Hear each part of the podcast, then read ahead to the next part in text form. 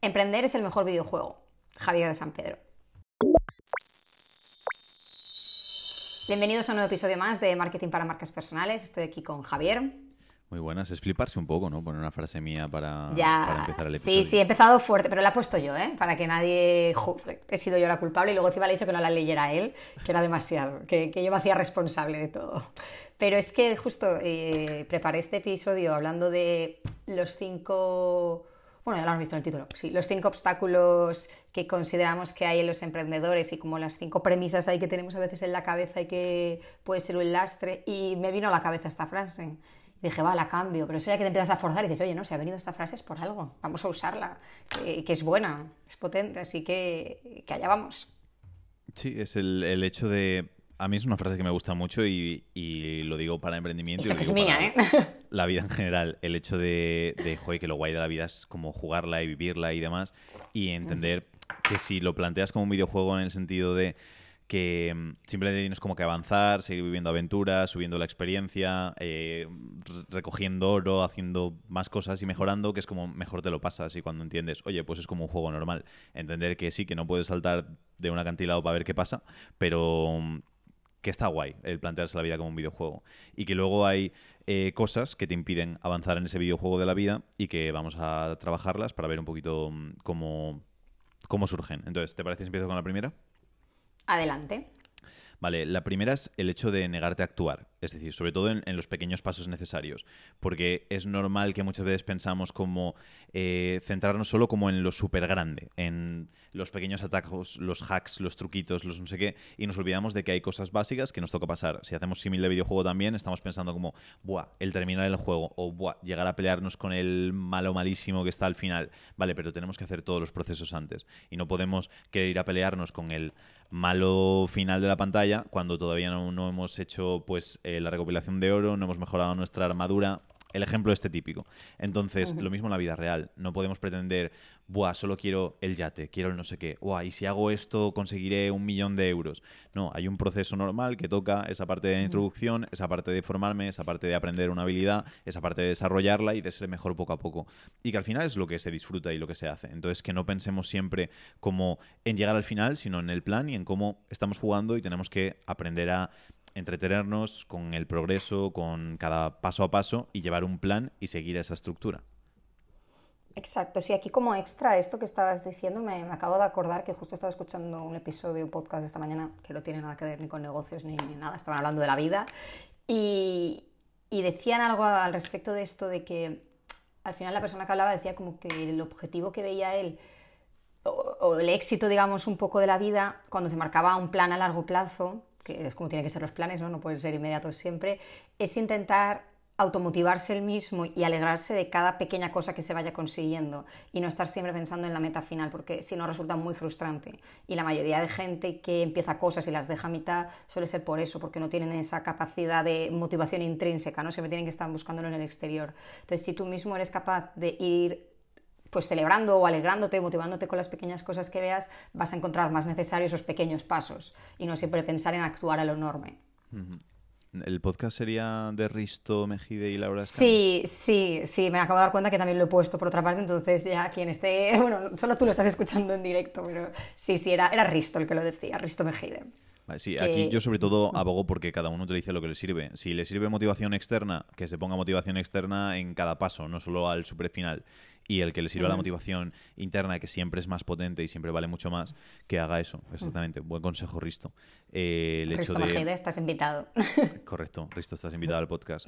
Eh, el hecho de, de motivarse con las pequeñas cositas, los pequeños logros que vamos consiguiendo como si fuesen grandes. El hecho de celebrar lo pequeño como si fuese grande también es una buena forma de hacerlo, sin fliparnos, de no decir, oh, he mandado un mensaje privado, un día de vacaciones. No, tampoco nos excedamos, pero sí que está bien el hecho de, de ser consciente de que cada paso al final cuenta. Exacto, y la segunda viene un poco a raíz de eso, de que como cada paso al final cuenta y no es un super paso que das y lo consigues todo, otra de las premisas que limitan o frustran un poco a la hora de emprender es justamente el pensar que el éxito es suerte o casualidad, ¿no? De que un día hago algo, funciona bien y ¡pum! He montado Globo o ¡pum! Eh, soy un súper entrenador y tengo millones de clientes. No funciona así. Lo que pasa que sí que es cierto que cuando dan el pelotazo final, o el último paso que supone un poco la diferencia, suele ser lo más sonado y cuando conoces a la persona, cuando ves entonces parece, uy, esta persona que ha aparecido de la nada, de repente, mira, es millonario, le está yendo genial. Mm, no pasa así. Posiblemente esa persona haya dado muchos pasos, eh, muchas vueltas, muchos giros, muchos errores y mucho de todo. Entonces, que cuando veamos a alguien que le va fenomenal, no pensemos siempre, uy, qué suerte. Puntualmente la habrá, habrá gente que no haya hecho nada en la vida y de repente, ¡boom!, una super oportunidad, la aprovecha y, oye, todo fantástico pero la gran mayoría de gente que le va muy muy bien realmente lleva mucho tiempo trabajándolo más en silencio. Sí, es que justo eh, me he recordado un comentario que recibimos en TikTok hace unas semanas que decía, si es que hasta los grandes reconocen que eh, el factor más determinante es la suerte para, para, lo que han conseguido y tal y cual. Y sí que es cierto, yo alguna vez lo he dicho, decir, yo considero que he tenido suerte en muchos factores. ¿Qué pasa? Que esa suerte es aprovechable por todo el trabajo que hay detrás. Y es suerte que le puedes llamar suerte o le puedes llamar como sea. Y yo digo, joder, qué suerte de haber encontrado a Carla, qué suerte de haber encontrado al resto del equipo, qué suerte de eh, haber estado justo en este evento y haber podido ofrecerle esto a esta persona. Pero es que para haberle podido ofrecer eso a esa persona, has tenido que haber trabajado previamente un montón de habilidades para poder hacerlo. Para llegar a ese evento, has tenido que crearte una marca personal como para que tenga sentido que te inviten a ese evento. Para eh, poder contratar a un gran empleado, has tenido que poder trabajar lo suficiente como para poder contratarle después. Entonces, que sí que es cierto que es suerte, pero es suerte con un trabajo previo detrás que hace que puedas aprovechar esa oportunidad o esa suerte momentánea. Que la suerte, como no encadenes 400 días seguidos de suerte innata, decir, uh, me toca la lotería, uh, de repente aparece un buen empleado, uh, de repente ese empleado es autónomo y no me hace falta saber ni gestionarlo. Es irreal. Entonces la suerte juega un papel si hemos hecho todo el trabajo previo que hay detrás. Si no, ni la suerte ni nada nos va a ayudar a que las cosas vayan bien. Total. La suerte se tiene que juntar con la habilidad, básicamente. Si no, por mucho que se te dé la oportunidad, por mucho que te cruces con un super cliente, por mucho que si quieres ser cantante te cruces con una superproductora, si no hay habilidad, pues la suerte va a pasar por el lado y se va a ir a por el siguiente. Así que ve trabajando para cuando esté ahí la oportunidad. Sí, como lo de los artistas. Voy a decir que fue Picasso, pero a lo mejor lo dijo cualquier otro. Lo de la inspiración que, te, pille, trabajando. Exacto. Pues lo mismo con la suerte. Y el tercero es el síndrome del impostor, que es algo que nos pasa a todos y que va progresando, pero mm, que es todo lo que lleva el síndrome del impostor, que es eh, de lo más grave, es perder la tolerancia al fracaso, eh, a fallar y que al final te inmoviliza completamente. Entonces es algo que, que tenemos que intentar eliminar de la manera que mejor podamos. Entonces a mí, como mejor me gusta eliminar el síndrome del impostor, es normalmente volviendo al pasado lo mismo, si tenemos experiencia y hemos trabajado previamente, normalmente llegamos a un punto en el que hay cierta incertidumbre y decimos, ostras, ¿y ahora cómo soluciono yo esto? No creo que vaya a ser capaz de solucionar este problema que me ha llegado y nunca, nunca había solucionado antes, porque al final el síndrome del impostor nos llega por cosas que no conocíamos hasta ahora. Nos vamos hacia atrás y decimos, ¿alguna vez tuve algún problema que no había resolvido nunca y que de repente puedo resolver? Genial. Entonces sé que si me llega otro problema nuevo, probablemente pueda volver a hacerlo. Y la vuelta atrás a, la experiencia pasada, al decir, oye, he pasado por esto mil veces, aunque sea diferente, pero he sido capaz de, resolverlo, vas a poder hacerlo más veces. Y ah, para mí es algo bastante útil, algo que me sirve para resolver ese síndrome impostor, porque si no, no avanzamos, de verdad, nos paraliza muchísimo. Seguro que Carla tiene consejos magníficos de síndrome del impostor, pero merece la pena el hecho de trabajarlo. Tenemos un episodio, de hecho, hablando de esto muy al principio. Y yo, de la conclusión más interesante que saqué de eso y lo que siempre comento cuando alguien nos lo dice, que hay mucha gente con la que trabajamos que directamente detecta ya que tiene ese síndrome, ¿no? No hace falta que se lo detectes tú, ya, ya lo saben, que oye, es que tengo síndrome del impostor y no quiero subir el precio, no me veo cómodo, lo que sea. Para mí la conclusión más interesante de este episodio es que cuanto más sabes, cuanto más aprendes, cuantos más clientes tienes, cuanto más todo, más te das cuenta de todo lo que te falta por aprender y de todo lo que te falta por saber y toda la experiencia que podrías tener. Y entonces ahí es cuando se activa el síndrome del impostor un poco, pero es un síndrome del impostor bueno. La gente que va a lo loco, los inconscientes de la vida, ¿no? que van ofreciendo ahí el servicio y no tienen ni idea o, ningún tipo de experiencia previa, no tienen ese síndrome porque no saben todo lo que les falta por conocer, ¿no? Entonces, que lo tomemos como algo que nos apriete un poquito y decir, ostras, si me está pasando esto es porque posiblemente ya sepa mucho, ya tenga mucho bagaje previo y eso me hace darme cuenta de todo lo que queda. Pero eso es bueno, poco a poco, paso a paso, mejor dicho. Exacto. La cuarta, bueno, o el cuarto, mejor dicho, el cuarto pensamiento que podemos tener ahí un poco intrusivo y, que no nos ayude avanzar es fijarnos demasiado en lo que han hecho otros, pero desde el punto de vista negativo, desde el punto de vista de la envidia, del, uy, ¿por qué a esta cabrón le ha pasado esto y a mí no? Desde el punto de vista un poco tóxico, podemos decir. Si es para, para inspirarnos, para motivarnos, está fenomenal. Y, oye, una maravilla, tampoco nos encantilemos, ¿no? Porque si estamos mirando al resto no avanzamos nosotros. Pero si es un toque de, uy, pues mira, si estos han podido, ¿por qué no yo? Para eso está fantástico. Pero si es para intoxicarnos, eh, mejor que lo dejemos estar. ¿Vale? Mejor que apaguemos el móvil, que apaguemos el libro, que apaguemos lo que sea que estamos haciendo y vayamos a otra cosa, porque eso nos va a ralentizar mucho y nos va a generar una negatividad que mm, todo lo contrario a lo que debería tener el negocio.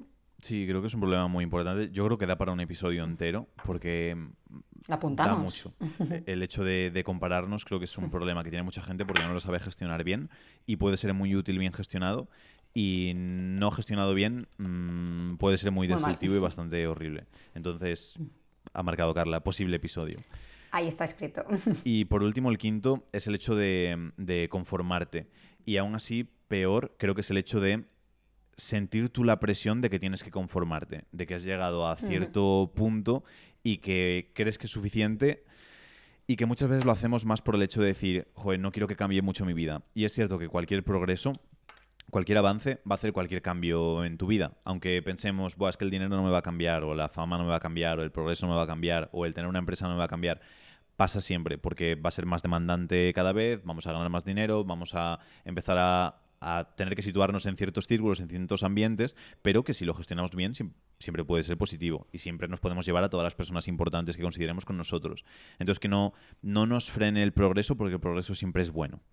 Entonces, siempre y cuando podamos progresar, avanzar, seguir consiguiendo más clientes, más eh, dinero, eh, ayudar a más personas, contratar a más gente, dar más puestos de trabajo, siempre va a ser positivo. Entonces, si nos queremos conformar y quedarnos en el punto en el que estamos, que sepamos que hay que seguir trabajando, porque si no siempre vamos para abajo, pero que sea una decisión propia porque lo hemos analizado y hemos dicho, oye, estoy en el punto en el que creo que me puedo quedar cómodamente, pero que nunca nos sintamos presionados por factores externos a decir, oye, quiero conformarme porque sé que si no voy a perder relación con X personas o voy a tener que moverme hacia tal sitio.